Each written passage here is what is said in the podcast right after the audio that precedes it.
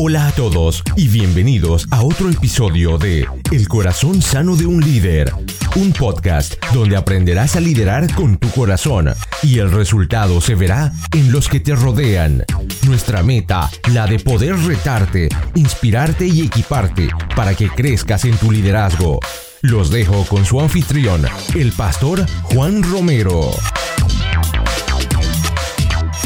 Hola y les doy la bienvenida a este podcast El corazón sano de un líder, donde equiparse en los opcionales vitales. Habla Juan Romero desde la ciudad de Calgary. Estamos contentos de que nos estés acompañando. Ya este es el episodio número 12. Hoy tenemos una entrevista espectacular, pero primero, antes de ir a la entrevista, quiero agradecerte por estar con nosotros, por habernos elegido y espero de que este corazón sano del líder sea lo que en realidad yo quiero que sea una herramienta para esos líderes que no tienen herramientas. Algo en el cual eh, tú puedas aprender, crecer, y poder seguir adelante con el llamado que Dios te ha dado. De pronto estás en un lugar, estás en un momento, en una situación y tú dices, ¿qué debo hacer? La idea mía es que puedan escuchar y por medio de la sabiduría que tienen otros pueda llegar a nosotros. Hoy tenemos una entrevista espectacular con el pastor Iván Pirela, un venezolano radicado en Colombia. Él es un pastor de jóvenes, una persona que tiene una experiencia espectacular. Él nos abrió su corazón y nos contó acerca de lo que va pasado en su vida. Entonces, si usted es un líder, un pastor que está preguntándose, la iglesia no avanza, no, no alcanzamos jóvenes, no alcanzamos esa siguiente generación, las familias jóvenes no están llegando.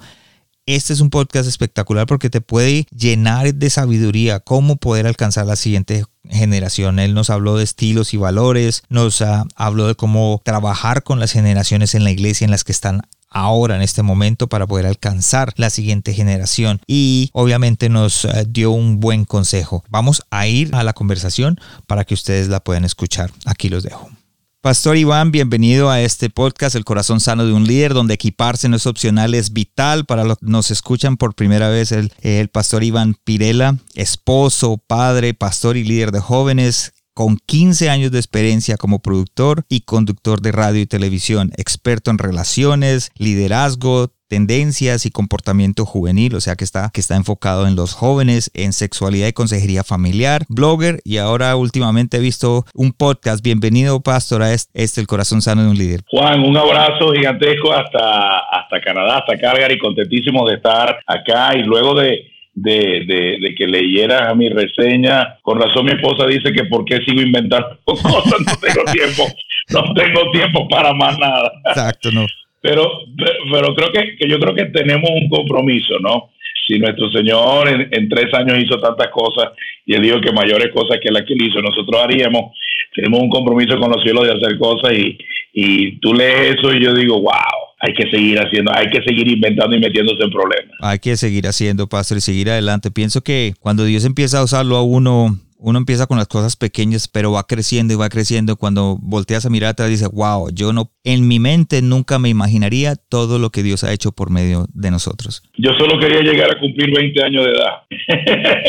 Eh, fui un niño con muchos problemas que eh, tenía ganas de morir en toda mi adolescencia, me intenté suicidar cuatro veces y mi mayor sueño era llegar a los 20 años de edad. Si yo cumplía 20 años de edad, estaba por hecho. Entonces, cuando tú lees eso, para mí es como, Dios, eres, tú has sido bueno, tú has sido muy bueno. Este, y por eso muy honrado, Juan, de, de ser parte de este podcast que está llegando a mucha gente a muchas audiencias en toda América Latina y Hispanoamérica. Y bueno, qué chévere estar en este episodio contigo. Pastor, gracias por estar acá. Y sabes que tocaste un tema eh, que me interesa mucho. Dijiste que de pronto estuviste a punto de suicidarte, en tu joven, tuviste muchas, eh, eh, muchas carencias de pronto. ¿Nos puedes contar un poco de eso, acerca de eso? Por supuesto. Una, una, una, hace unos años atrás, ya dedicado al ministerio 100%. Un, estaba en una iglesia, eh, en un evento y no, no fui invitado como, como para compartir, sino para estar como audiencia. Y un hombre que estaba predicando me llamó junto con mi mejor amigo y nos dio una palabra. Y la palabra que él me dio, yo sentí que no solamente era para mí, sino para muchos de mis amigos. Y él me dijo, de tus heridas saldrá poder. Con lo que Satanás hirió en el pasado, yo lo voy a usar para darle golpe de muerte a él. Y, y, fue tan impactante esa palabra porque cuando comienzo a ver en retrospectiva mi vida, hoy en día que soy terapeuta familiar, que trabajo en pro de familia, en pro de, jóvenes, que voy a colegios, universidades, me doy cuenta, por ejemplo, del trasfondo de donde yo vengo. O sea, yo vengo de ser el peor estudiante de mi colegio. Vengo de ser eh, el, el, el, incluso el que, el que, el que mm, no sé, el que se metía en problemas. O sea, yo no fui el hijo que trajo honor a su familia por las cosas que hacía en el colegio. No fue esa mi historia. Y todo tiene que ver, bueno, por la ausencia de mi papá. Mi mamá se enamora de un hombre casado, con él tiene seis hijos, soy el mayor de esos seis y mi papá tuvo una muy importante ausencia porque tenía que atender a su verdadera familia y la, la nuestra era clandestina. No, mi papá no es un mal hombre, no es borracho, más bien pudiera ser el alcalde de mi ciudad, pero estaba jugando a ser un James Bond en esta en esa temporada de su vida y eso duró 40 años. O sea, hasta hace un año o un poquito más, la familia de mi padre se entera que nosotros existimos. Entonces, pero, pero para llegar a eso, bueno, muchas cosas pasaron, intentos de suicidio, drogas, alcohol, me meto en el mundo de las drogas. Este, fue, fue algo, fue algo muy, muy difícil y es cuando llego a este punto incluso de quitarme la vida. Y después del último intento, eh, como a unos meses siguientes, incluso de, hice planes para asesinar a mi papá, de encontrármelo y matarlo, este, es cuando conozco al Señor a través de un medio de comunicación.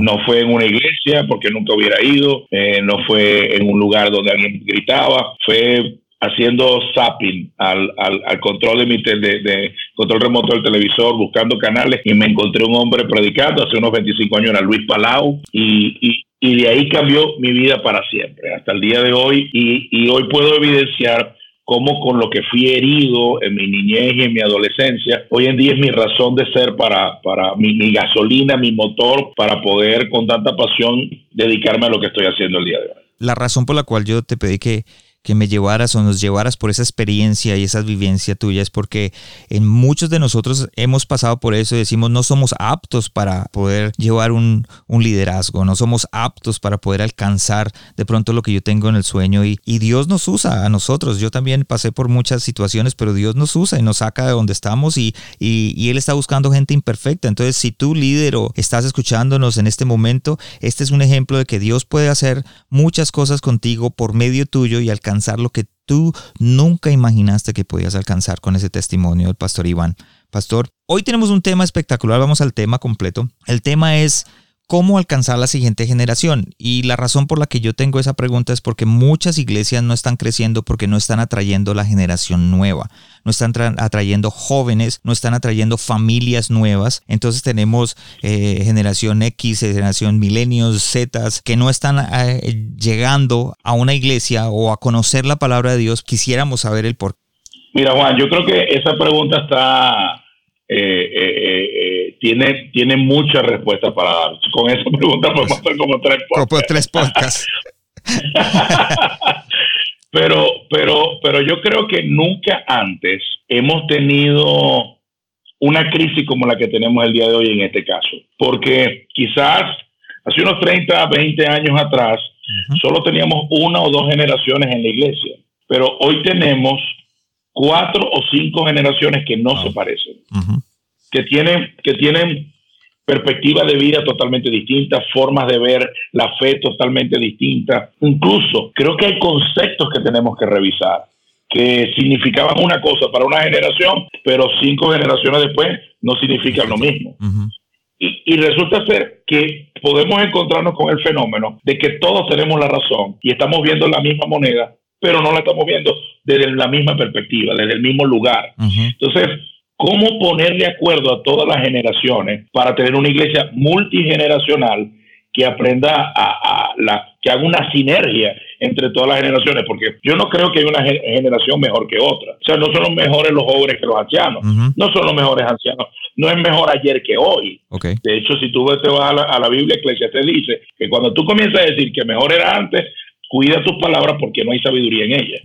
Entonces, creo que, creo que empecemos por ahí, pero ahora quiero proponerte una pregunta sobre la pregunta que tú me acabas de hacer. Una pregunta que todos tenemos que hacer, no es a quién tenemos que satisfacer haciendo iglesia. Porque si no tenemos claro a quién vamos a satisfacer, el gran problema que podemos correr es que nos satisfacemos a nosotros. Entonces mi iglesia y mi forma de hacer iglesia, quizás yo estoy contento, pero Dios no está contento y la gente nueva no está contenta. Okay. Y aunque yo estoy feliz, hay gente que no está porque no se está cumpliendo el objetivo. Okay. Entonces yo digo esto, yo digo esto, estoy dispuesto yo a morir, a ser el que quede satisfecho de la manera como hago iglesia por satisfacer a Dios y satisfacer a nuevas generaciones que no están en la iglesia. Ok, es como, como decir, eh, estoy dispuesto yo a, hacer un cambio en mi mente, eh, estoy dispuesto a renovar mi mente, porque de pronto yo soy de una generación antigua o soy de una generación que viene siendo pastor desde hace años, ahora estoy predicando y hablando a una generación nueva, entonces yo tengo que renovarme, ¿verdad, pastor? Yo lo creo, mira, yo, yo no estoy diciendo que nuestro recorrido no está bien, porque quien estaba hablando ya, ya yo no me siento un muchacho, ya yo no, no corro como antes, ya tomo un avión por ejemplo, a, veces me invitan a hoteles que son espectaculares, cinco estrellas, y la gente me dice, Iván, y tú aprovechas la piscina y todos los recursos de ese hotel. Y yo, ¿qué? No, yo lo que quiero es una cama. Entonces, pues, lo que quiero es una cama. Ya yo no tengo la misma fuerza, tengo que, ya eh, estoy entendiendo, Iván, tienes que administrar la energía que tienes. Pero los jóvenes no administran energía, los jóvenes no, no, no miden consecuencias, ellos son lanzados. Y nosotros, la generación anterior, bueno, tenemos un recorrido que es importante, que no podemos menospreciar. Pero la pregunta aquí es, ¿cuánta flexibilidad tenemos y qué capacidad de adaptación tenemos? Porque una cosa es que nosotros envejezcamos o sea, yo como, como persona, yo, Iván Pirela, ya no tengo 20 años, eso es una realidad. Pero la iglesia no fue llamada a envejecer. Okay. La iglesia fue llamada a estar actual, a la vanguardia. Si nosotros nos vamos a la Biblia, usted va a ver cosas impresionantes pasar y en la historia también. Por ejemplo, pregunté esto hace algunos años. Estuve en una reunión de, pastores de una ciudad X de La Mancha. De la y esa, esa ciudad había ganado el, el premio a la ciudad más innovadora del mundo. Esa ciudad ganó el premio y ganó, es una ciudad latinoamericana que le ganó a ciudades en Europa, en los Estados Unidos y ganó la ciudad más innovadora del mundo. Cuando yo investigué, me di cuenta por qué. Su innovación social, la manera como todos en la ciudad de cualquier estrato se sienten incluidos y la verdad es que esa ciudad es un ejemplo. todo funciona y la gente se queja, pero yo creo que ese mismo espíritu de queja es lo que ha hecho que, que sean tan exigentes y sean tan buenos. En esta reunión de pastores me senté con los pastores y dije, señores, estoy en la ciudad más innovadora del mundo. La pregunta es si esta ciudad tiene la iglesia más innovadora del mundo. Wow, o sea que tenemos que ser innovadores, ¿verdad? Porque sería súper raro que la ciudad más innovadora del mundo tuviera una iglesia que tenga 30 años de desbalance, de atraso, sería incongruente. Y entonces allí es cuando la cultura le daría forma a la iglesia. Okay. Y no lo que pasa en el libro de Hechos, que era la iglesia la que le daba la forma y la velocidad a la cultura. Usted ve, por ejemplo, en ciertas épocas de las artes y de la música, la iglesia, el cristianismo, fue lo que le dio la velocidad a esas cosas y, la, y las influenciaba. Por ejemplo, el primer invento de lo que llamamos la etapa moderna de la humanidad fue la imprenta y lo primero que se imprimió fue una Biblia. O sea, el cristianismo siempre le dio forma a esa cosa. De hecho, el proceso de industrialización, la, la, la, escritura de las constituciones en el mundo, todo tenía que ver con un orden bíblico, porque la iglesia, el cristianismo, la palabra de Dios, era lo que daba velocidad a la cosa. Pero no, no sé qué pasó. Y hubo un momento donde nos conformamos, así nos quedamos, y la gente siguió evolucionando, pero nosotros no. Nosotros no. El mundo está cambiando, las culturas están cambiando, pero la forma tradicional de hacer iglesia no está cambiando. ¿Por qué crees que la iglesia no se ajusta a este cambio o a la innovación? Yo creo que los cambios nos dan miedo y eso está bien. Eso está bien. No, es normal que los cambios nos den miedo, es normal. Por ejemplo, mudarte de casa, mudarte de país, que tus hijos ya no son niños. Oh. Todos esos cambios dan miedo. Y es normal pero el problema es que el miedo no nos debe paralizar, sino cómo aprovechar. Alguien dijo una vez que el liderazgo ahora se mide es por cómo reaccionas a los cambios. Okay. O sea, número uno, si nos, si nos puedes identificar, puedes identificar que hay algo que, que hacer. O sea, la Biblia dice que tenemos que ser adelantados en los tiempos. Sí. No dice que tenemos que estar en el tiempo o detrás del tiempo, sino adelantados al tiempo. Eso es tremendo. Sí. Y más más si tenemos una tecnología que no usamos mucho, que se llama el Espíritu Santo. sea, el Espíritu Santo, la presencia de Dios en nuestra vida, representa la mayor tecnología que el ser humano jamás ha visto. Sí. O sea, el Espíritu Santo nos puede adelantar en el tiempo en cosas que nosotros no sabemos, no están en nuestra capacidad, pero sí la están en Él. Y no las aprovechamos el día de hoy. Y, y, cambiar la mente, es decir, por ejemplo, Tom Ryder decía en, uno de los libros, dice que lo invitaron a una iglesia y en la iglesia eh, lo primero que él vio fue que no había proyector y no tenían un proyector para proyectar las letras, las canciones. Entonces después al final de esto les dijo, ustedes tienen que innovar y tienen que traer el proyector. La respuesta de la, de la gente hacia él fue que el proyector es del diablo, el proyector no es de Dios. Terminamos como pastores en donde estamos pensando, terminamos creyendo esas situaciones y creyendo eso y no avanzamos. Y es así, el problema es que todos se lo hemos entregado al diablo. Sí. El problema es que, que y te voy a decir una cosa, no es que es del diablo, es que le damos al diablo todo lo que me incomoda. En todo lo que yo no quiero avanzar, si yo se lo entrego al diablo. Porque es una excusa fácil. Eh, si, si yo lo, lo demonizo, entonces no me hago responsable de yo tener que ejercer un cambio. Pero, pero lamentablemente, eso está trayendo su factura. Okay.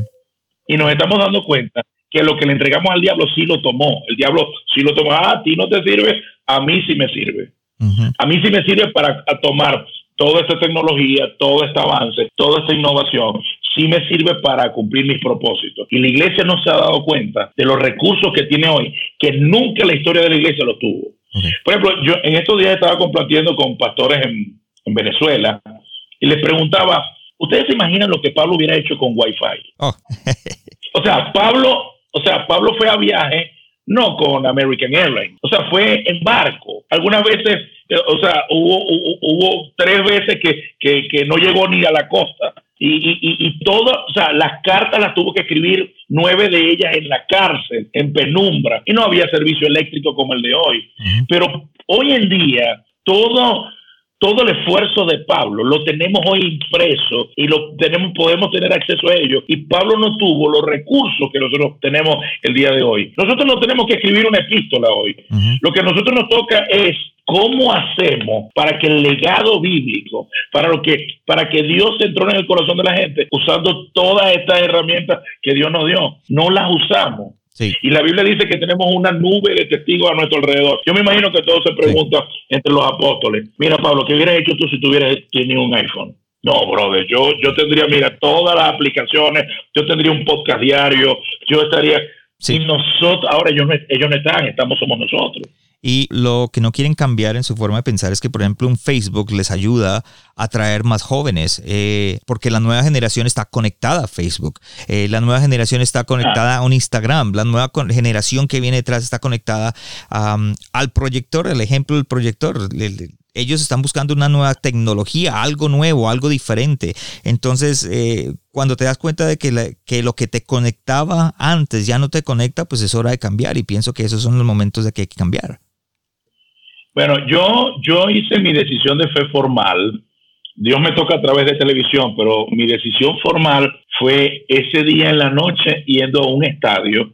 Este, y luego fui por tres días, tres noches, a escuchar por dos horas un predicador en un estadio. Pero mi hijo, mi hijo no haría eso, ni loco. O sea, si tú quieres enseñarle a mi hijo, tienes que ser un buen youtuber. Sí. Porque, porque, porque ya mío ni siquiera ve televisión. O sea, la televisión que ve es Netflix.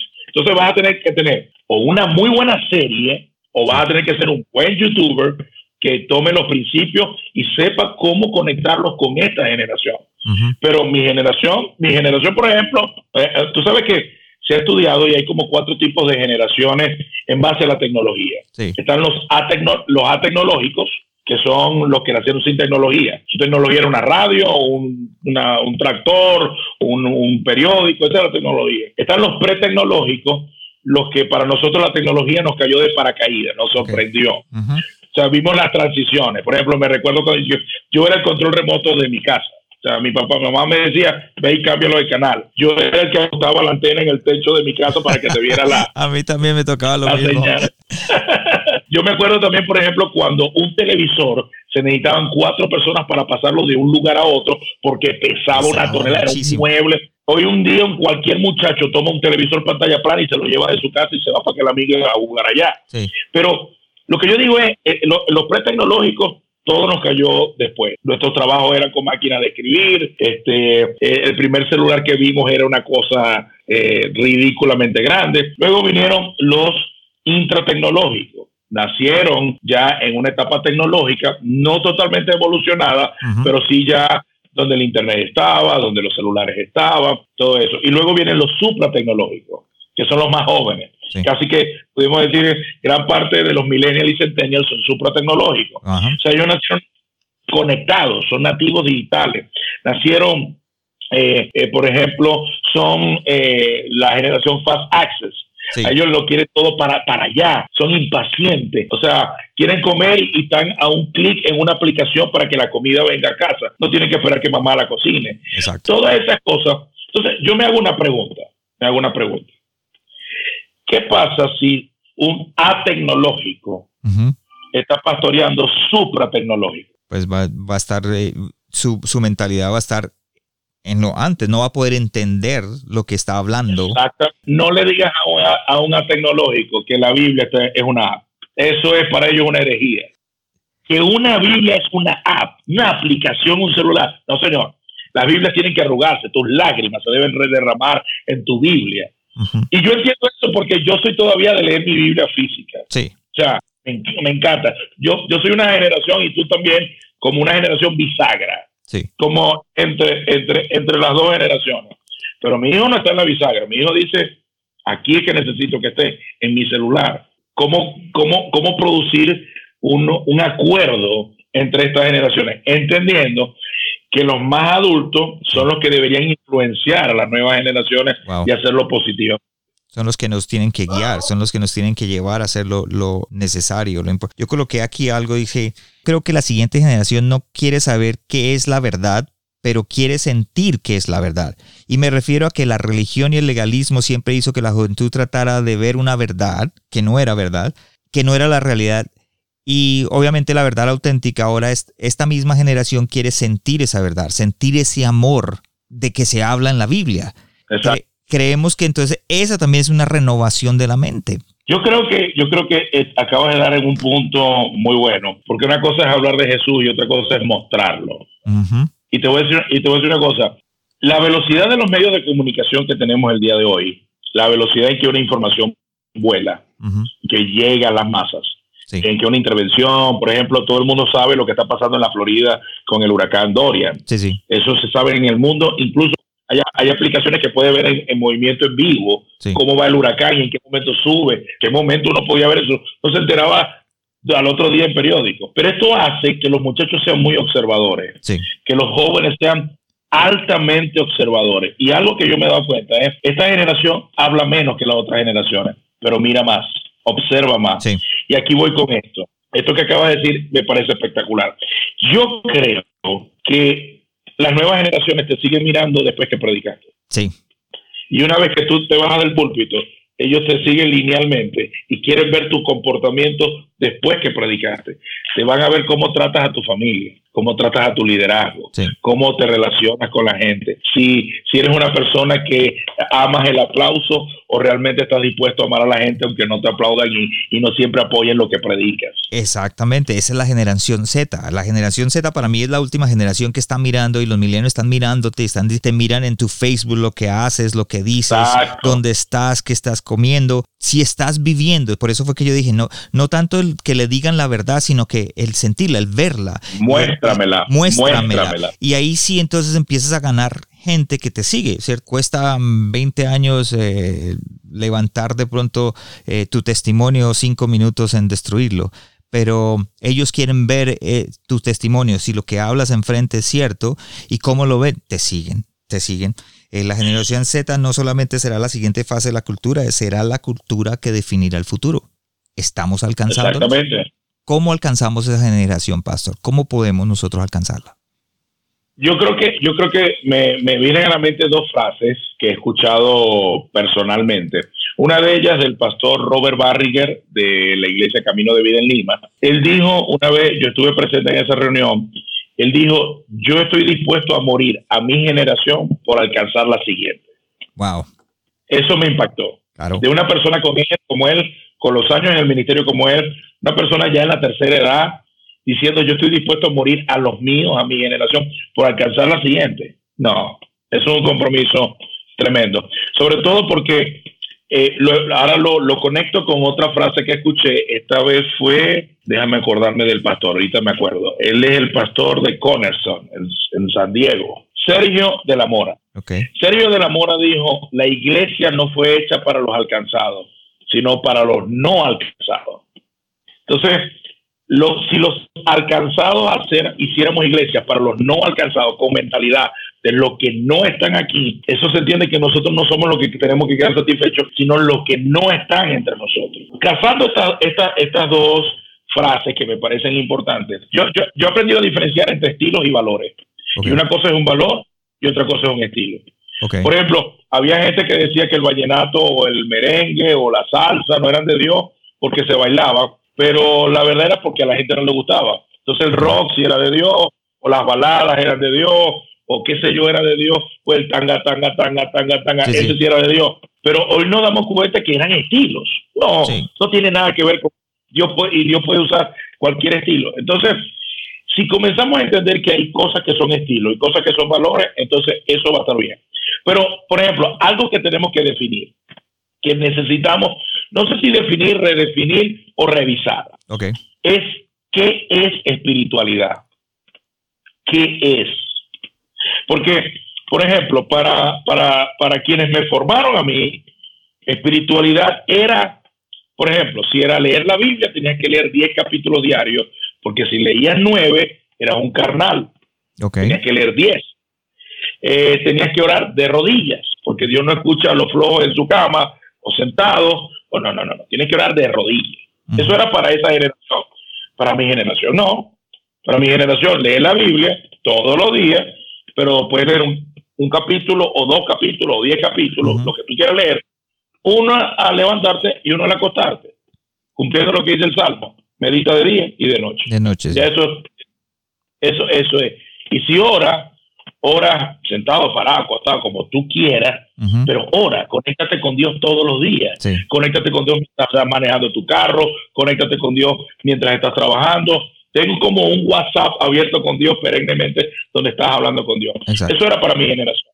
Pero para mi hijo, que está aquí a mi lado, eso no es espiritualidad para ellos. Para espiritual, espiritualidad para ellos es ver el fruto. Wow, sí, ver el fruto. O sea, si tú, si tú dices, que tú estás orando y te ves amargado, ellos no creen que tú eres una persona espiritual. Te consideran un hipócrita. Por ejemplo, si ellos te ven predicando de amor, pero cuando vas al pobre no le das, ellos te están mirando y dicen, es un hipócrita. exactamente. Entonces, espiritualidad para ellos tiene que ver con una persona que muestra lo que tú decías, muestra el fruto. Puede ser que no sea perfecto, yo no estoy buscando que sea perfecto. De hecho, no te vendas como una persona perfecta. Sí. Por ejemplo, una de las cosas que, debería volver al púlpito es la vulnerabilidad. Debería volver el que pudiéramos mostrar las heridas que tenemos como guerreros. El problema es que nos, nos mostramos tan perfectos, tan infalibles, que cuando fallamos se cae, todo, El, castillo de naipe. Y eso no es una verdad. Más bien, yo, por ejemplo, hace poco di una conferencia con mi esposa para matrimonio que se llama Aprendiendo a pelear. Y gran parte de la conferencia es contando las peleas que tuve con Yamín. Incluso la que tengo antes de subir a la, la conferencia. y, la gente, y, la gente se muere la risa. Y muchos después no llegan y dicen, pastor, yo, yo, yo, yo no me imaginé que los pastores peleaban. Y yo, no sé cómo son los tuyos, pero mi esposa y yo peleamos. Y mucho. Eso es ser, para mí eso es ser claro, eso es ser decir, ¿saben una cosa? Aquí en Canadá, por ejemplo, tienen la costumbre de que cuando uno va a la casa de alguien se quitan los zapatos. Eh, uno entra y se quita el zapato enfrente, pero casi siempre uno invita a las personas más allegadas a, a, la casa, a los familiares. Entonces yo le digo a los líderes de la iglesia, les decía, cuando el pastor los invita a la casa, ustedes, él también se va a quitar los zapatos. Ustedes van a, van a entender de que a él también le huelen los pies. Y ahí es donde usted va a entender en esa intimidad de que él tiene errores, de que no es perfecto, de que no es aquella persona que usted pensaba que él era perfecto. Empiezas a amarlo por lo que es él y empiezas a ver una claridad. Yo siempre les digo, la claridad, yo como pastor, siempre les decía, yo voy a ser, yo soy el mismo en el púlpito, como el mismo acá, como el mismo en, en la casa, porque hay que ser así. Y eso creo que nos falta, y estoy de acuerdo contigo, creo que le falta a mucha gente, muestra algo en, al frente y otra cosa detrás. Y los jóvenes están viendo eso. Exacto. De hecho, una de las cosas que hay uno de los últimos libros que sacó John Maxwell, que le recomiendo a todo líder que debe leerlo. En inglés, la traducción en español es todos comunican, pero pocos conectan. Es, así se llama el libro.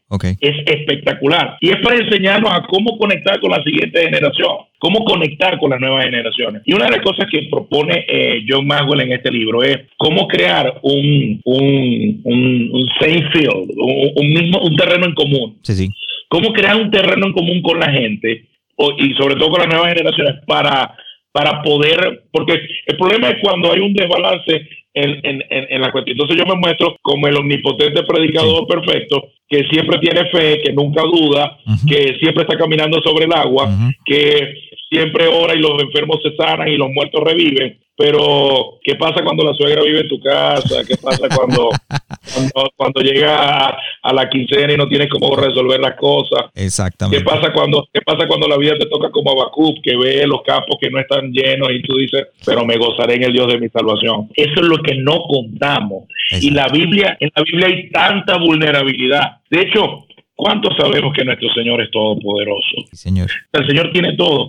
Y el Señor fue capaz de mostrarse tan vulnerable y tomar a sus tres mejores amigos, no a los doce, a tres, y decirle, ¿sabes qué? Estoy, estoy triste. Estoy triste y creo que esta tristeza me va a acompañar hasta que me muera. O sea, yo, yo, yo por un momento jugando con esto, yo digo, ¿tú te imaginas que Jesús hubiera equivocado y se hubiera agarrado a otros amigos que no eran eso? Por ejemplo, que hubiera tomado a Judas, a Tomás y a, no sé, y, y, al celote. ¿Tú sabes, cuántos haters habría comentando acerca de eso? Exactamente, ¿no? Porque obviamente mucha gente no, no lo entiende. O sea, pero Jesús se mostró humano, totalmente humano. O sea, eh, eh, y, te voy a decir una cosa, y nos hace falta a nosotros también mostrarnos humanos. Tengo el caso de un amigo pastor que estuve recientemente reunido con él y entró en un cuadro depresivo. Pero no se lo mostraba a la iglesia ni a nadie, ni siquiera a su esposa, porque incluso tenía pensamientos de quitarse la vida. Y él nadie sabía por lo que le estaba pasando. No se lo comentaba a nadie, no lo hablaba con nadie y tenía la voz, sáltate, quítate, salta, salta por la ventana. Entonces, hasta que un día, ¿sabes que Se lo voy a contar a mi esposa. Y en ese proceso de comenzar a contar, comenzó su sanidad. Hoy en día, después de haber salido el proceso, él recibe en su casa a pastores que pasaron por lo mismo y duermen en su casa y él los procesa en su casa y de su herida hoy está saliendo poder. Oh. De con lo que Satanás lo hirió en el pasado, él está sanando a gente hoy. Y hoy, cuando él se levanta ante jóvenes, y no es un pastor tan joven, y cuenta de dónde viene, los jóvenes dicen, yo me puedo identificar con una vida como esa. Exactamente. Entonces, el joven, que obviamente el mundo no cambia, sigue atacando igual, sigue creciendo igual, sigue haciendo daño igual, pues obviamente está atacando a los jóvenes con mayor, pienso que el, el target más importante de los jóvenes. Vienen y escuchan ese testimonio y dicen, ¿sabe una cosa? Yo me puedo identificar con él. Y eso atrae a la persona, es como un imán, los atrae. Dice, ¿sabe que hay alguien que puede ayudarme, que ha pasado, que va más adelante y, y, quiere enseñarme? Es una manera de traer a los jóvenes, es una manera de traer a la siguiente generación. Más, yo, yo quisiera sentarme con esa persona después que termine de predicar yo quisiera tomarme un café con esa persona y compartir, no solamente este, usarlo como un predicador de púlpito, sino, oye, yo quisiera hacer, o sea, yo quisiera reducir la distancia con esa persona porque, wow, o sea, yo, yo, yo me quiero, quiero, quiero, quiero empaparme de eso porque he pasado, estoy pasando, o quizá pasé por eso. Entonces, yo, yo lo que veo es, no hay una edad, pienso yo, para conectar, para conectar con los jóvenes. Eso es un mito. Okay. Yo he visto hoy en día abuelos que conectan mejor con jóvenes que pastores de jóvenes. Okay. Pero ¿por qué conectan? Ah, es porque aman a la gente. Es por lo que tú dices, no es lo que dicen. Y quizás no son los mejores en teología, quizás no son los mejores hablando, no son los mejores speakers, ni siquiera son conferencistas. Pero algo que dice John Maxwell que me gusta es, necesitamos aprender a ser conectores. Gente que conecta, gente de gente. Y a veces en el uno a uno es muy importante eso. Yo he visto personas, por ejemplo, yo conozco pastores de jóvenes que tienen 65, 70 años pero es que conectan con los jóvenes. O sea, los jóvenes hablan con ellos y ellos le vierten su sabiduría, pero de una manera muy, muy entendiendo a quién le están hablando. Porque es, como, es como, es más, muchos me dicen, bueno, yo siento que estoy aconsejando a mis nietos en mi, en mi, en mi, en mi pastoral juvenil. Y yo, wow, esto, esto redimensiona todo lo que dice la Biblia, que las personas mayores inviertan en las más jóvenes y que les enseñen cómo ser esposas, madres, que eso está haciendo mucha falta en la iglesia hoy. Y sabes una cosa, yo pienso que, que la generación de la que viene detrás ahora, esta nueva generación, quieren escuchar todo eso, quieren escuchar que Dios los ama, quieren escuchar que están mal, quieren, ellos quieren escucharlo, pero no, no escucharlo de la manera como era antes en nuestra generación, que era, tú estás mal, te vas a para ir para el infierno, no hagas aquello, no hagas esto, no, hagas, no vayas con mujeres que si lo hacen, cosas así. Ahora eh, la gente quiere escuchar eso mismo, pero con ese amor de Jesús, o sea, el vivirlo, el sentirlo, que era lo que yo estaba hablando. Para aquellos que nos están escuchando en este momento, eh, dentro de las notas del podcast de mi página de internet van a estar los links a la página de Facebook del pastor Iván, a, a John Maxwell, a todo lo que hemos hablado, todas las notas van a estar ahí, entonces puedes seguirlos, puedes hacer un clic y puedes eh, seguirlos y aprender un poco más del pastor Iván. Pastor, tengo una pregunta más. Eh, bueno, una más ahora, que usted habló de estilos y valores. Y quisiera que me definiera eso porque de pronto hay pastores en este momento que dicen, bueno, yo tengo un estilo y tengo un valor. ¿Qué es el estilo y el valor dentro de la iglesia? De pronto en los cambios, ¿sabes una cosa? Cambiemos esta forma eh, en el estilo y cuáles son los valores. Entonces, quisiera que de pronto nos, nos desglosaras un poco eso. Exacto, muchas gracias por la pregunta. Yo creo que Juan nosotros podemos ser flexibles con, con los estilos, pero no podemos ser flexibles con el valor. Okay. Por ejemplo, para mí el valor es amar a la gente, porque es un valor que Dios puso en mí. O sea, si tenemos que ser discípulos, tenemos que amar a la gente. Ese, de hecho, es el llamado a la iglesia. El llamado a la iglesia no es salvar a gente porque no salvamos. El que salva es Jesús. Nuestro llamado es teología pura. Soy licenciado en teología. Es amar y servir. Si nosotros amamos y servimos, Dios sana, liberta, salva y hace todo lo que el Espíritu Santo fue comisionado a hacer.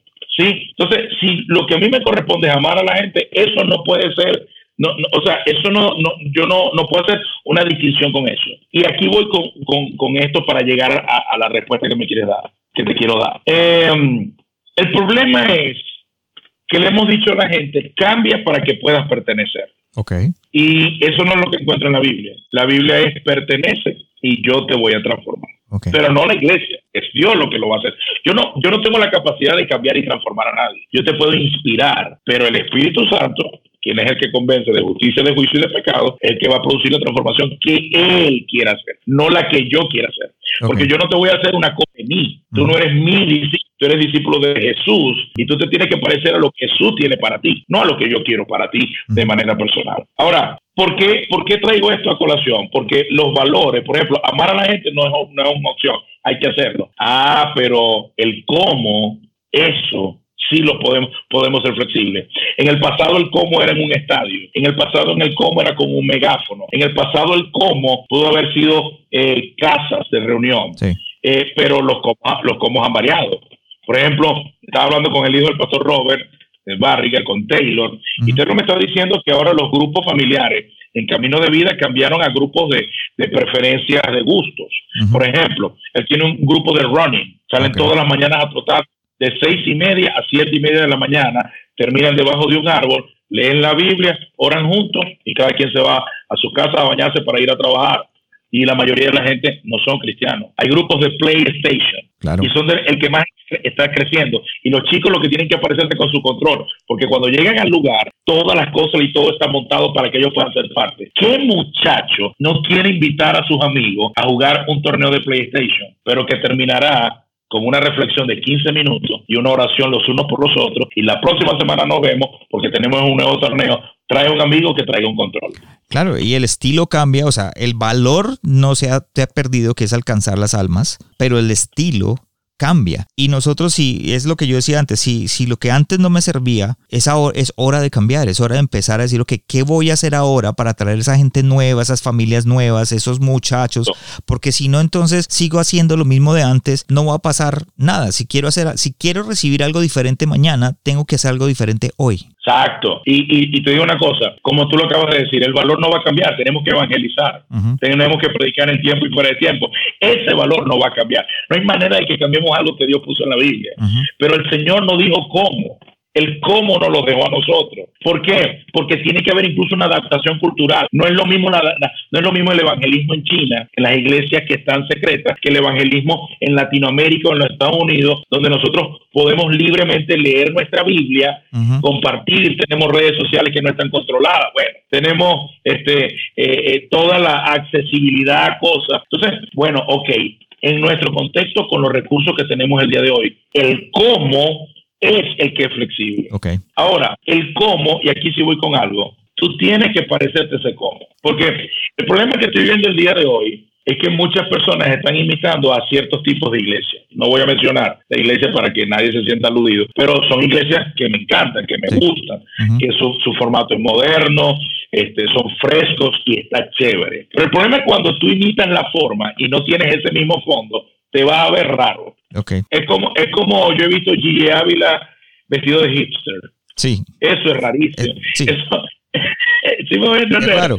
Es súper raro, como, como, ok, sí sé flexible y sí trae cambio, oye, pero trae un cambio gradual que se parezca a ti. Tampoco que la gente te mire y dice, ese no eres tú. O sea, estás trayendo un cambio este, como raro. No, no, no, no, no. Por ejemplo, yo soy el mismo siempre. Ahora, mi vestimenta ha cambiado un poco, pero ha sido gradual.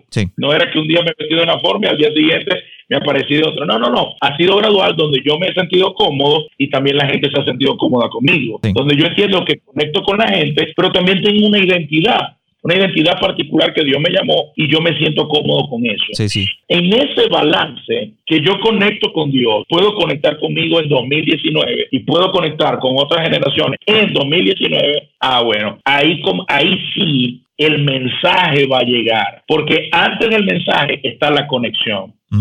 Si tú no conectas con la siguiente generación, el mensaje no va a llegar y puede ser el mejor, y estoy convencido, el mejor mensaje del mundo pero si no conecta, el mensaje no llegará. Escuchaba un pastor, no me acuerdo en este momento qué pastor era, y él decía, ustedes no saben lo que me costó poder predicar sin corbata y sin traje. Dice, era algo que yo tenía en mi mente y no lo podía cambiar. Y dice, y me costó, me costó poder entender de que el traje no, así, no me hacía más santo o menos santo era que estaba tratando de llegarle a una nueva generación, pero me costó por eso mismo, porque hay ciertos, perdón, ciertos estilos y, ciertos valores. Entonces él estaba dándole el valor al estilo y no al valor verdadero. Exactamente. Entonces él estaba siendo inflexible en el, en el estilo cuando tenía que ser era inflexible en el valor. Exacto. Pero el estilo podía flexibilizarse. Por ejemplo, le pregunté una vez a Erwin McManus, que tuvo un evento con nosotros, y Erwin McManus le pregunté Pastor, ¿cómo, ¿cómo, una iglesia hace una transición de ser una iglesia clásica, eh, clásica totalmente, en sus manifestaciones, raíces, en todo, para ser una iglesia mucho más vanguardista, mucho más moderna? Y él me dice, me dijo, Iván, no coloques un tren nuevo sobre un riel viejo. Si quieres aprovechar el tren nuevo, vas a tener que poner rieles nuevos. Entonces me habló de estructura y, estructura incluso empieza por nuestra manera de pensar y eso me llamó me llamó mucho la atención. O sea, de hecho a él le hicieron una pregunta durante ese foro. Le preguntaron que, qué pensaba él de la de iglesias religiosas y cómo estas iglesias podían mejorar, ¿no? Y para conectar con nuevas generaciones. Y él dice que él no creía que existían iglesias religiosas, que lo que existe son personas religiosas que aman más la religión que a las personas. De pronto hay un pastor allá afuera que dice, ok, me encantó este podcast, me encantó como el pastor Iván me está diciendo que tengo que cambiar y sabes una cosa, lo voy a hacer. Pero en el momento en que lo haga voy a perder eh, ciertas personas que están aferradas. No necesariamente, no necesariamente. Yo creo, y aquí es donde viene el juego, donde viene la, la habilidad gerencial y de, un pastor. Porque muchas veces los pastores de hoy, eh, también hay que, hay que, hay que hablar varias cositas, esto se pone bueno este, este, este podcast, porque despierta muchas cosas. Hablemos de esto. Eh, en la iglesia hay cuatro generaciones. Están los ancianos, que normalmente fueron los que fundaron la iglesia. Están los adultos, que normalmente somos los pastores y líderes de la iglesia. Están los jóvenes. Y hay una generación que menospreciamos, porque pareciera que no toman decisiones. Son los niños. Pero en una encuesta de Barna, eh, Barna Group que sacó hace unos años atrás, Barna eh, sacó como las 10 principales cosas que hacen que una familia eche raíces en una iglesia. Y la número uno era cómo tratan a mis hijos. Okay. Número uno. Sí. Es decir, que los padres observan la calidad de los salones de niños, las maestras. Incluso hay un desglose de ese estudio que habla exactamente de eso. Por ejemplo, que la gente no quiere ver personas jóvenes cuidando niños, sobre todo niños pequeños. Quieren ver a la abuela, quieren ver personas mayores que, se, que hayan cargado suficientes personas como para yo entregarle a mi bebé. Pero la gente dice, la calidad como de cómo traten a mis hijos, yo lo sacrifico por predicación, lo sacrifico por cómo me tratan a mí. Si a él lo tratan bien, entonces, entonces esto me llama algo tenemos que revisar nuestros ministerios de niños, porque esa será una de las anclas que hará que la gente eche raíz en una iglesia. Pero quitemos esta generación. Estas tres generaciones, ancianos, adultos y jóvenes, son los que están en la iglesia. Los ancianos tienen sabiduría, los adultos dirección y los jóvenes tienen fuerza, energía, creatividad. Ahora, todas las generaciones las necesitamos, porque si dejáramos por ejemplo, la iglesia solo en manos de jóvenes que tienen eh, energía, fuerza y velocidad, pero no tienen sabiduría, ¿a dónde va a llegar esto? Sí, se van a estrellar muy rápido. Pero si tenemos la iglesia llena de sabiduría, pero no hay velocidad, no hay energía ni creatividad, tampoco vamos a llegar. Y si tenemos a la, la, dirección, los sistemas y las estructuras, tenemos a los adultos, pero no hay, no hay sabiduría y no hay velocidad, nuestros métodos no van a llegar a ningún lado. Nosotros necesitamos las tres generaciones. Necesitamos la sabiduría de los ancianos, la dirección de los adultos y la velocidad y creatividad de los jóvenes. Estas tres cosas hacen falta y nosotros los pastores estamos en medio. Nuestra función es cómo ayudar a los ancianos para que honren a las nuevas generaciones y a los jóvenes para cómo honren a las personas que tienen sabiduría que ellos no tienen. Esa es nuestra labor. Y para esto los cambios no pueden ser bruscos, los cambios necesitan ser graduales. No, el Titanic no tenía un volante pequeño. Titanic tenía una gran estructura para ser manejada, así que usted no podía hacer retornar, hacer una vuelta en U muy rápido en el Titanic. Yo me imagino todo el tiempo para girar ese barco. Lo mismo pasa con la iglesia. Hay veces que necesitamos hacer retornos, pero van a ser gradualmente. Todo, todo cambio que no sea gradual puede traer destrucción y destrucción de relaciones, destrucción de ministerios, eh, destrucción de muchas cosas. Yo creo que contacto, con respeto, con amor, todos queremos apuntar a lo mismo. Eso no significa que no habrá pérdidas. Eso no significa que no habrá pérdida, porque haciéndolo de la mejor manera, como tú dijiste bien, Juan, hay personas que se van a aferrar a no cambiar. Exacto. Pero quizás, y aquí es una de las cosas que tenemos que aprender como pastor, les recomiendo otro libro que se lean de el doctor Samuel L. Chan, un libro que se llama Ocho Pasos para alcanzar tu destino. Yo cuando leí el título, yo digo, esto parece como de autoayuda, pero no, es un libro para pastores y gerentes de empresas increíble. Y uno de los capítulos habla del dolor. Es, un, un, capítulo específico para el dolor. Y Samuel Chan dice esto, tú vas a crecer hasta donde esté tu umbral de dolor.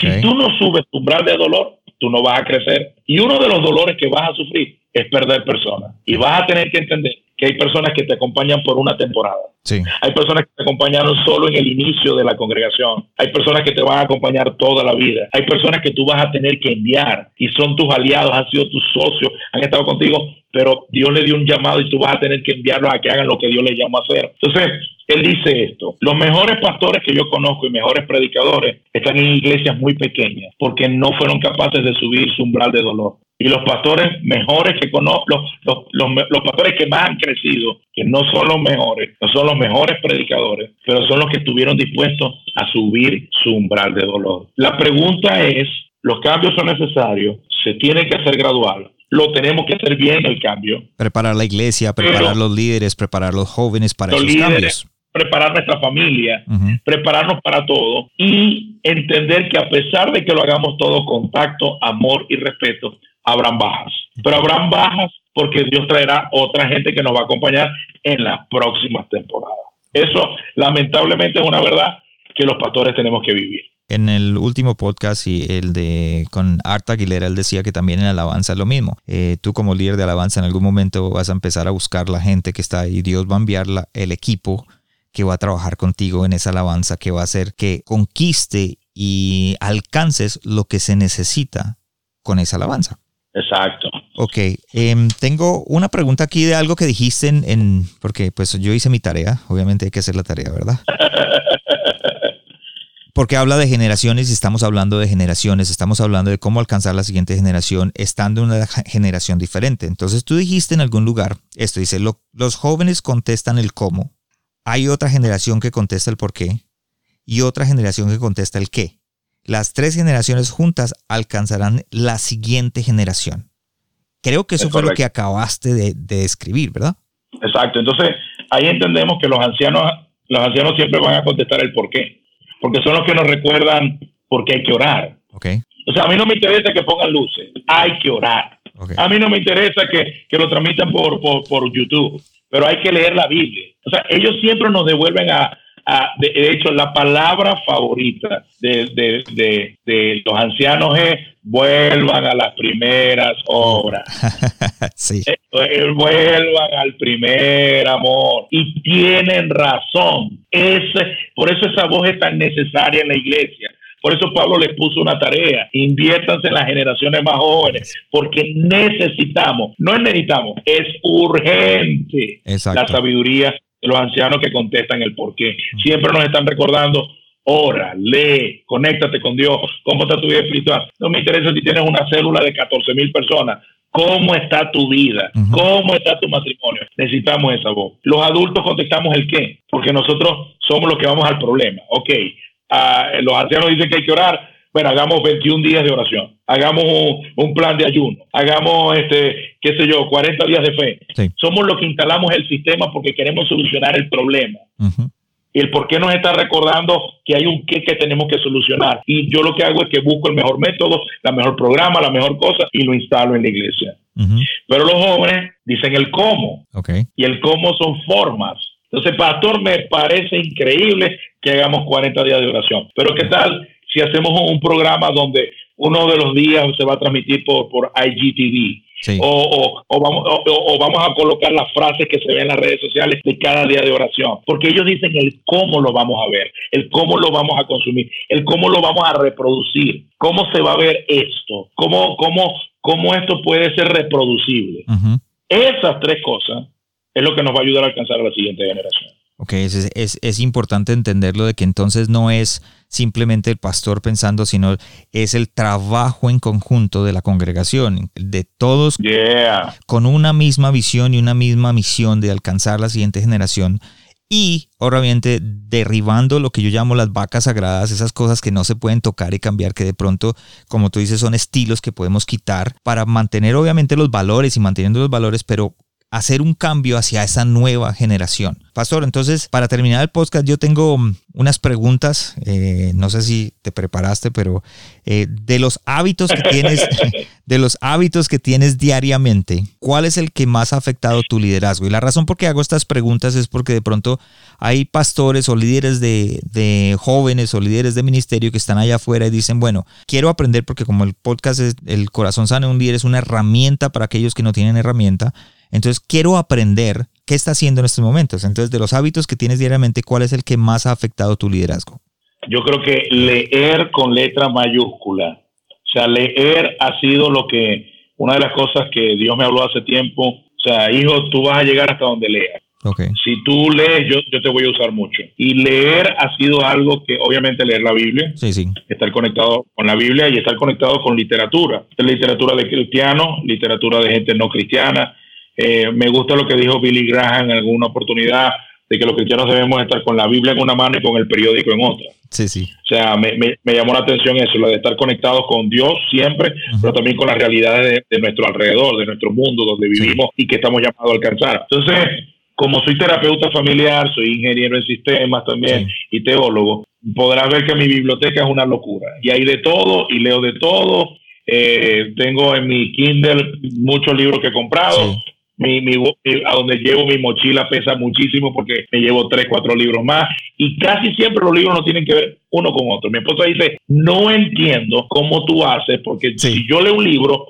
no puedo leer otro. Y yo, mi amor, es que no sé, es como, es como, para mí es como una televisión. Si está viendo deportes, ah, vamos a ver una serie. Y está viendo ah, vamos a ver cómo va tal cosa. No sé, para mí es así. Pero si hay algo que le puedo dejar a los líderes, como dijo en estos días mi amigo Ulises Oyarzún, Si no lees, no tienes nada que decir. Ok, sí. Si tú no lees, no tienes nada que hablar. Entonces, leer es una. Lo otro, compartir con gente. Me encanta compartir con las personas. Y compartir con las personas también pone esa sabiduría de otros en ti y la tuya en otros. Y es, cuando el proceso de aprendizaje se completa, cuando compartes de lo que tienes. Y puede ser una charla mera, echando bromas, eh, compartiendo amigos, pero de pronto hay un tiempo donde alguien necesita un consejo y en ese momento de compartir, todo lo que Dios me ha dado se vierte en una persona y ver lo que ocurre allí diariamente, eso es algo que a mí como líder, o sea, si el tenista es perfeccionado cada vez que practica, el baterista cada vez que toca la, batería. Nosotros los predicadores, los líderes, somos perfeccionados cuando nos conectamos con Dios y cuando nos conectamos con la gente. Esas son las maneras en cómo nosotros vamos a ser perfeccionados diariamente. Para mí, leer, obviamente, toda, toda mi responsabilidad de orar, de buscar la sabiduría de Dios, todo eso, pero leer, estoy hablando como humano, leer y conectarme con la gente, han sido como dos de mis, este, mis, costumbres que han sido permanentes en el tiempo, que, me han ayudado a, construir un liderazgo saludable. Sí, un pastor, un líder siempre tiene que estar con esa estampilla en la frente de estoy bajo aprendizaje, estoy en construcción. Y creo que lo que tú acabas de decir es importante para cada líder que nos está escuchando o pastor que nos está escuchando. El leer otros libros o leer de la revelación de otros libros no significa que, que estás faltando a la Biblia. Eh, obviamente lo que estás escuchando de otra persona, pero lo que una revelación de, de, aquellas personas te puedan ayudar a sobrepasar cualquier eh, circunstancia por la que estés pasando. Incluso, Juan, una tercera cosa que yo diría, que me la despierta con lo que estás hablando y que también me gusta hacer, es ser un aprendiz todo el tiempo.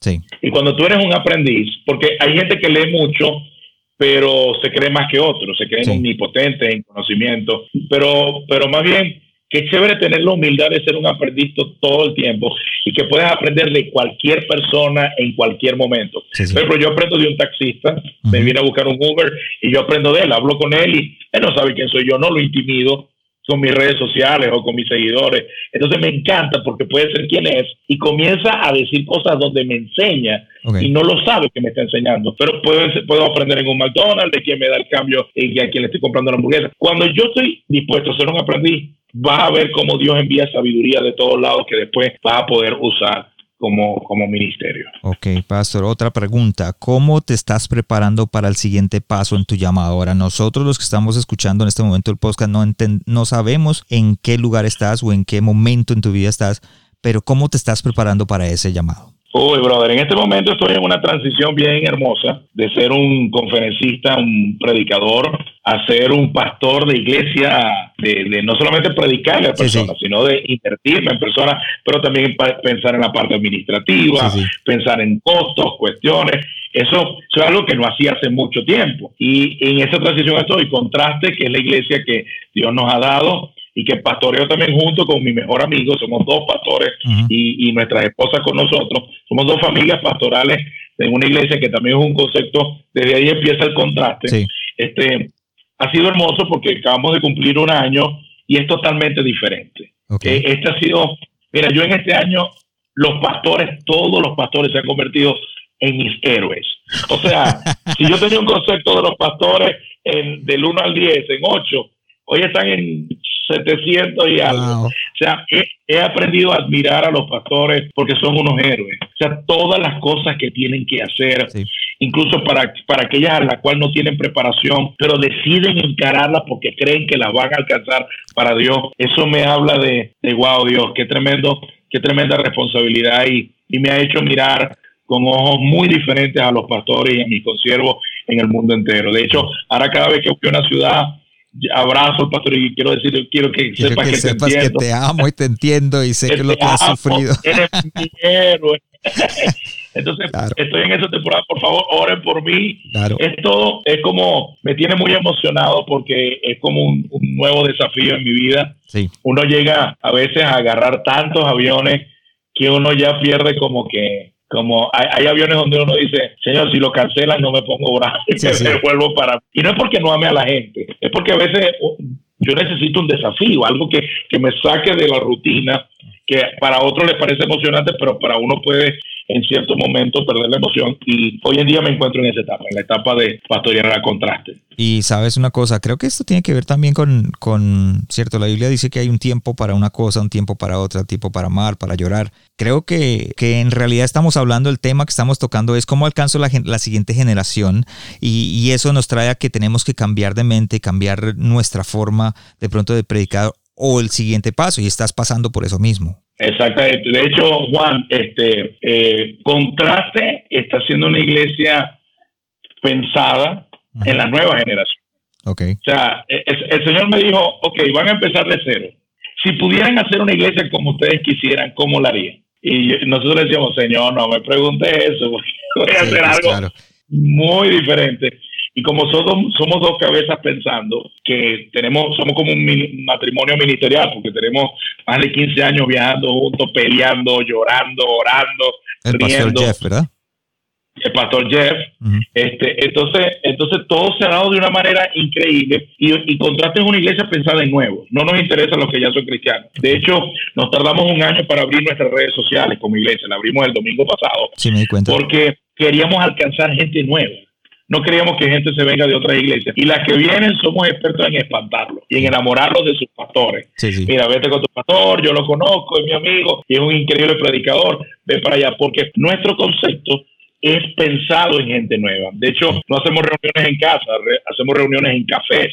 O sea, hacemos reuniones en restaurantes, en bar restaurantes. Ahí hacemos nuestras reuniones de alcance a personas que nunca han ido ni irían a una iglesia. Entonces, eh, en, el concepto que en, el modelo contraste, estamos pensando en las nuevas generaciones de cero. Y creo, obviamente, para nosotros es más fácil porque estamos empezando. Entonces, no tenemos que hacer un cambio de mentalidad en un liderazgo, sino que, podemos, de hecho, muchos pastores me dicen, Iván, qué envidia te tengo. Estoy que empiezo una iglesia paralela a la que tengo para hacer tipo contrato. No puedo eso en esto. De hecho, una de las cosas que van a ver en la foto de la iglesia de contraste es que la gente se sienta en el piso. Y la gente que la gente me dice Iván qué concepto tan cool tan hippie y yo no no no no no no no no no lo que pasa es que el lugar es para 60 personas con sillas y tuvimos que sacar la silla y no tenemos presupuesto para irnos a otro lugar. Entonces no es hippie pero ¿sabes qué pasa? Se vuelve parte de la cultura. Desde ese momento empiezas a caminar con ellos de esa misma manera y entonces cuando menos acuerdo dices, ¿sabes por qué no traemos beanbags o de esas pequeñas, esas para sentarse en el piso? Y, entonces se vuelve un, concepto diferente, o sea, un estilo diferente, pero la verdad, o sea, el mismo valor se mantiene. Entonces eso es lo importante. de adorar a Dios, de hambre por Dios, de amar a Dios, de amar al, al prójimo, eso es patente en contraste. Tenemos el mismo valor que las iglesias de otro hora han tenido, solo que nos estamos manifestando de una manera muy particular para la ciudad donde vivimos y que queremos alcanzar. Pero, pero somos una iglesia bíblica y lo que estamos viendo es que cuando nos mudemos a un nuevo lugar vamos a tener que hacer una zona de piso porque la gente se acostumbra. Porque la gente se acostumbra, es una cultura que crees. Exacto, entonces la gente va, va a reclamar, mira, yo quiero mi piso, quiero mi puff, quiero mi... pero, pero chévere, chévere, chévere. Tengo una pregunta más. ¿Cuál, es, eh, ¿Cuál fue el último libro que leíste o un libro que le recomendarías a los líderes que estamos del tema que estamos hablando en este momento? Oye, los líderes comen de último, Simon Sinek. Perfecto. Lo estoy leyendo todavía. Simon Sinek, eh, los líderes comen de último. Me encanta ese libro y su propuesta y habla mucho de, de las generaciones. Cuando eh, el, su ejemplo es de la, la, la la US Marine, o sea, de los Estados Unidos, y, y, cómo su comportamiento, cómo hacían los generales o los almirantes, y, y, de ahí sacó el ejemplo. Los líderes comen de último. Me encanta el concepto de, ese libro. Perfecto, para los que nos escuchan, el link va a estar en las notas del podcast para que si lo quiere comprar por Amazon, ahí va a estar el link.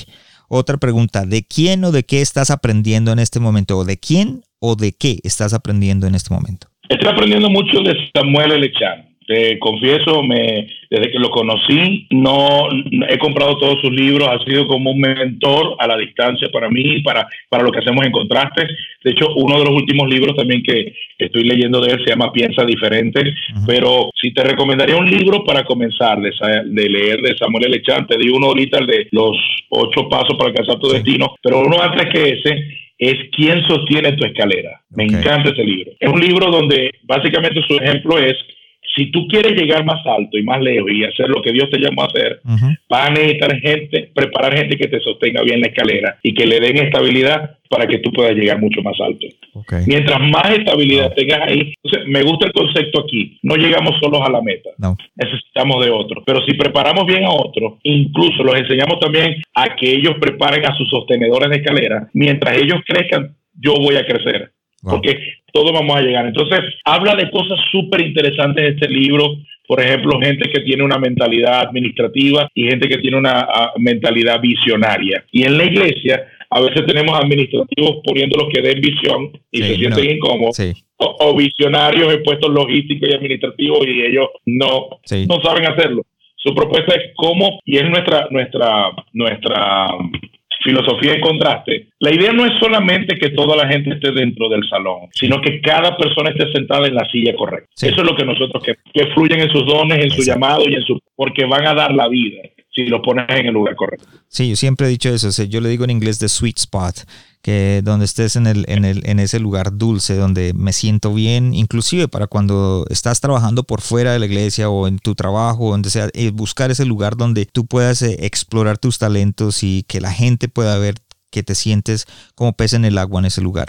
Eh, Así es. Otra pregunta, y creo que con esta ya terminamos. Si estuvieras frente de ti mismo, pero 20 años atrás, ¿qué te dirías o te aconsejarías para enfrentar tu llamado? Wow. Lo primero que te diría es no te imaginas lo que viene. te diría, mira, ni te imaginas lo que viene. Pero no te voy a contar los detalles. No te voy a, no te voy a, a, predisponer. Pero quiero que sepas que Dios se va a salir con la suya. Wow. Que lo que prometió se va a cumplir. Ok hay mucha gente que nos está escuchando, Pastor, que de pronto está en el mismo bote o en el mismo lugar donde estuviste hace 20 años. Y qué mejor que un consejo de tu corazón para ti mismo, para que ellos se sintieran que pueden alcanzar algo. Yo, yo creo sinceramente que Dios no, no usó un molde para crearnos. Por eso somos únicos, porque no usó un molde. Hay gente que dice que Dios rompió el molde. No, no, no, Dios no usa molde, porque Dios nos hace personalmente. Yo creo que, que no trates de ser quien no eres.